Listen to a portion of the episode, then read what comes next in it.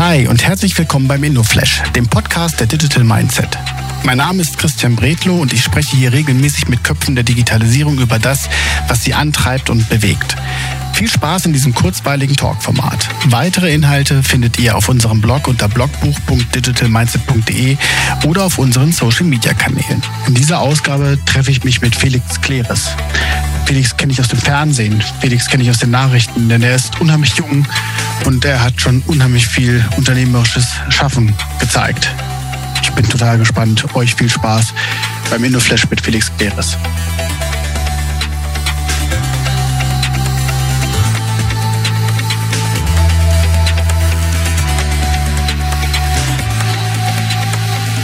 So, da sind wir. Na, Felix? Servus. Alles gut? Soweit. Wenn du Servus sagst, wo erwische ich dich gerade? Äh, gerade aus Hessen, äh, aus, aus der Nähe von Frankfurt. Sehr gut. So, wir wollen ja, bevor wir loslegen, ne, ich habe jetzt nur Felix gesagt und habe im Vorspann schon ein bisschen was zu dir gesagt. Wer bist denn du eigentlich und äh, was machst denn du? Äh, Name ist schon bekannt, äh, Felix Kleres, äh, momentan 17 Jahre jung.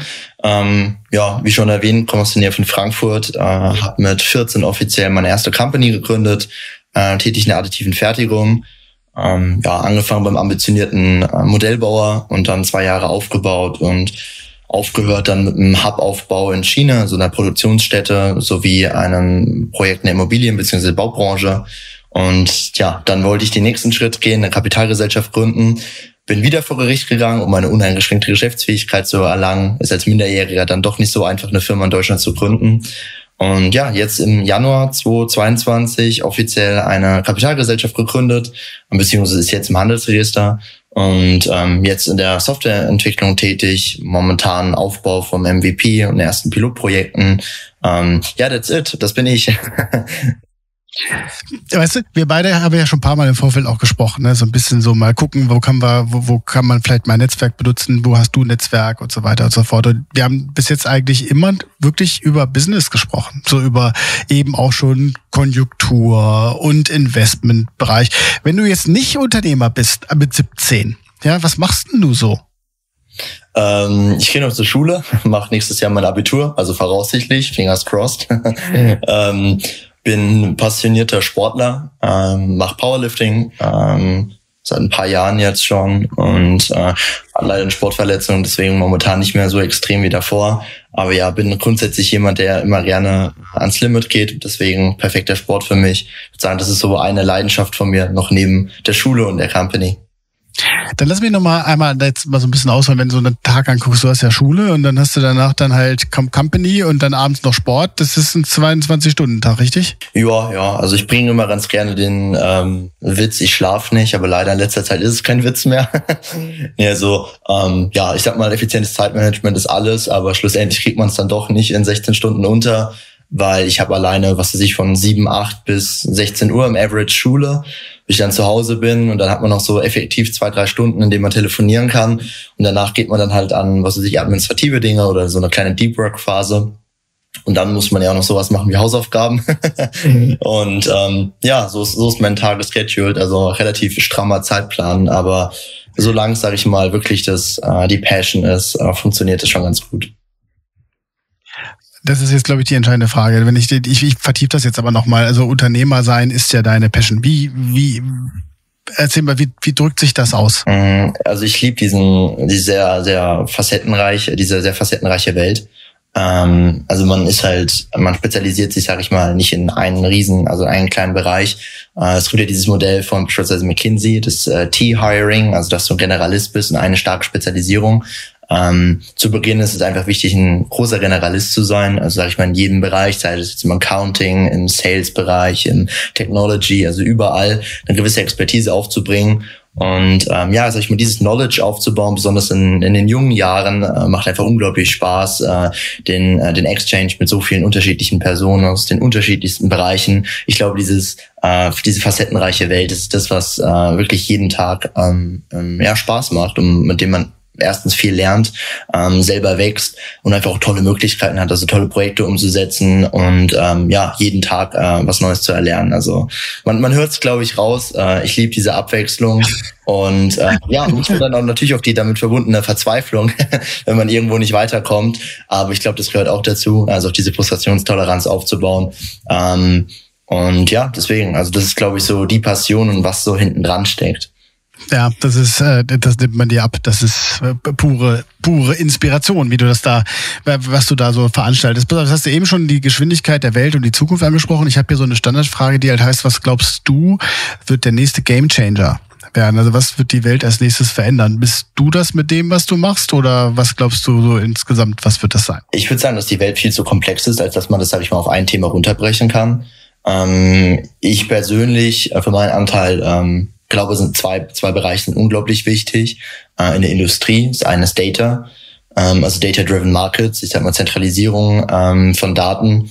Ein Beispiel aus der Baubranche, wo wir jetzt gerade was versuchen aufzubauen, äh, es ist ein unglaublich heterogener Datenpool, der aber kein wirklich strukturiertes Data Management Framework hat. Und man macht nichts mit den Daten. Man hat sozusagen Rohdiamanten dort liegen, aber benutzt diese nicht.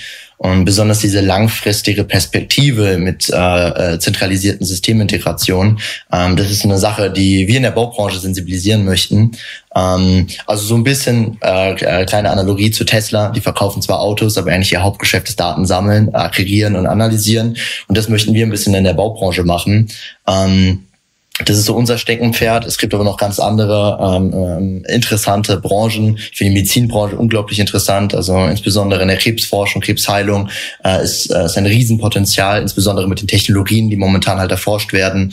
Ähm, ja, aber ich würde sagen, wir belassen es heute mal bei Data-Driven Markets. Ähm, ich glaube, das wird einer der größten Gamechanger in den nächsten Jahren oder Jahrzehnten. So, dann lass uns aber nochmal ganz kurz über dein Business sprechen, weil jetzt haben wir es ja immer nur zwei, zwei drei Mal angerissen. Hier ist dein Elevator-Pitch. Was machst du da genau? Was habt ihr da vor? Ähm, momentan machen wir im Endeffekt die Zentralisierung des gesamten Vertriebszyklus der Fertighausbranche äh, ganz grob aufgeworfen. Wir haben die Familie Meier, die möchten sich jetzt den Traum erfüllen und ein Fertighaus bauen. Ähm, so, wie informieren die sich? Die gehen auf die Webseite, schauen sich irgendwelche Videos an, aber kriegen eigentlich nie wirklich eine Impression, also einen Eindruck, wie würde denn jetzt genau meine Immobilie aussehen? Also müssen sie beispielsweise die Zeit schon mal auf sich nehmen und in einen Musterhauspark fahren. Aber es ist halt auch nur ein Musterhaus und nicht deren Haus. Und so kam damals die Idee, hey, wir brauchen doch irgendwie einen eins zu eins Live-Konfigurator, in dem eine Person wirklich faktisch steht, aber ohne große Hardware-Komponente. Und so sind wir auf Augmented Reality gekommen, also im Endeffekt eine Gebäudesimulationssoftware. Das Problem ist, die Visualisierungsattribute alleine ist von der Wertschöpfungskette sehr klein gedacht und auf der anderen Seite hat keinen wirklichen Profit für das Unternehmen. Somit haben wir den Gedanken zyklusübergreifend weiterentwickelt. Das heißt zum Beispiel, wir synchronisieren uns mit dem ERP, A, B und C-Teile, also die Katalogisierung dessen, fließt in einen Konfigurator ein. Also man hat dann Live-Datenknotenpunkt. Das Thema ESG wird immer wichtiger, also ESG Performance Monitoring und sowie auch wiederum zyklusübergreifende Kooperation. Und all das wollen wir verbinden. Also im Endeffekt eine wie generische Plattform, basierend auf einer Visualisierungsgedanken und das weitergedacht in sogenannte Microfunctionalities. Und das ist dann beispielsweise ESG, Big Data und so weiter und so fort. Das ist grob, was wir machen wollen.